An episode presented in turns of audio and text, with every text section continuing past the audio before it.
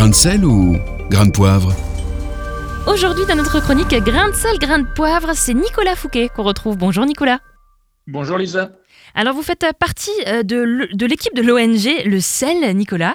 De quoi allons-nous parler aujourd'hui? Je vous propose aujourd'hui d'évoquer un sujet qui est passé un petit peu sous les radars, mais qui est ressorti dernièrement à la faveur d'un article du site internet Slate. Le titre de cet article est autant évocateur que dramatique. Je vous le cite. L'extrême pauvreté s'aggrave dans le monde pour la première fois depuis des décennies. Je vous propose donc de parler, comme vous l'aurez compris, de la lutte contre la pauvreté.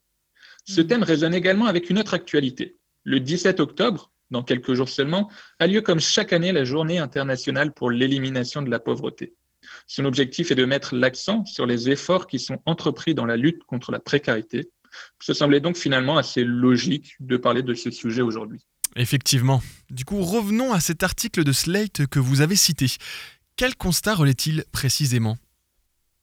L'article explique que la pandémie de Covid-19 vient de stopper net les nombreux progrès réalisés ces 30 dernières années en matière de lutte contre la pauvreté à l'échelle mondiale. Mmh plusieurs facteurs entrent en jeu, mais c'est tout particulièrement le ralentissement de l'activité économique internationale qui est préjudiciable. Non seulement la crise actuelle maintient dans la précarité les personnes qui y sont déjà, mais elle crée également de nouveaux pauvres. Cette tendance risque malheureusement de perdurer quelques années encore, car on est ici sur un problème de fond, pas seulement sur quelque chose de passager. Et est-ce que des études ont été réalisées pour appuyer ce constat, Nicolas? Oui, la Banque mondiale, qui est l'institution euh, spécialisée sur le sujet, a mené quelques études. Elle estimait dernièrement que 736 millions de personnes vivaient sous le seuil d'extrême pauvreté. Mhm. Le seuil d'extrême pauvreté, c'est quoi? C'est un indicateur utilisé par la Banque mondiale pour mesurer l'évolution de l'extrême pauvreté. Il est actuellement fixé à 1,60€ par jour et par personne.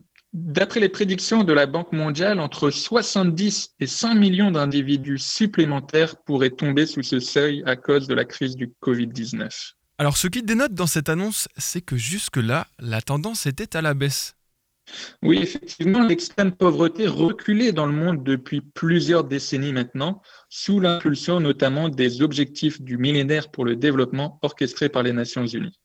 Au plan mondial, le nombre de personnes vivant dans une situation d'extrême pauvreté a diminué de plus de moitié entre 1990 et 2015, passant de 1,9 milliard à 836 millions. La crise du Covid-19 met donc un coup d'arrêt à ces progrès non négligeables, car derrière ces chiffres, il ne faut pas oublier qu'il y a des êtres humains.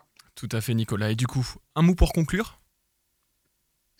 Eh bien, rappelons-nous qu'en matière de lutte contre la pauvreté, rien n'est jamais acquis. À l'occasion de la journée internationale du 17 octobre, prenez le temps de vous intéresser à ce sujet. Parlez-en autour de vous et mobilisez-vous de quelque façon que ce soit pour faire reculer la pauvreté et l'extrême pauvreté dans le monde. Merci beaucoup Nicolas Fouquet. Réécoutez, partagez, tous vos replays sont sur farfm.com.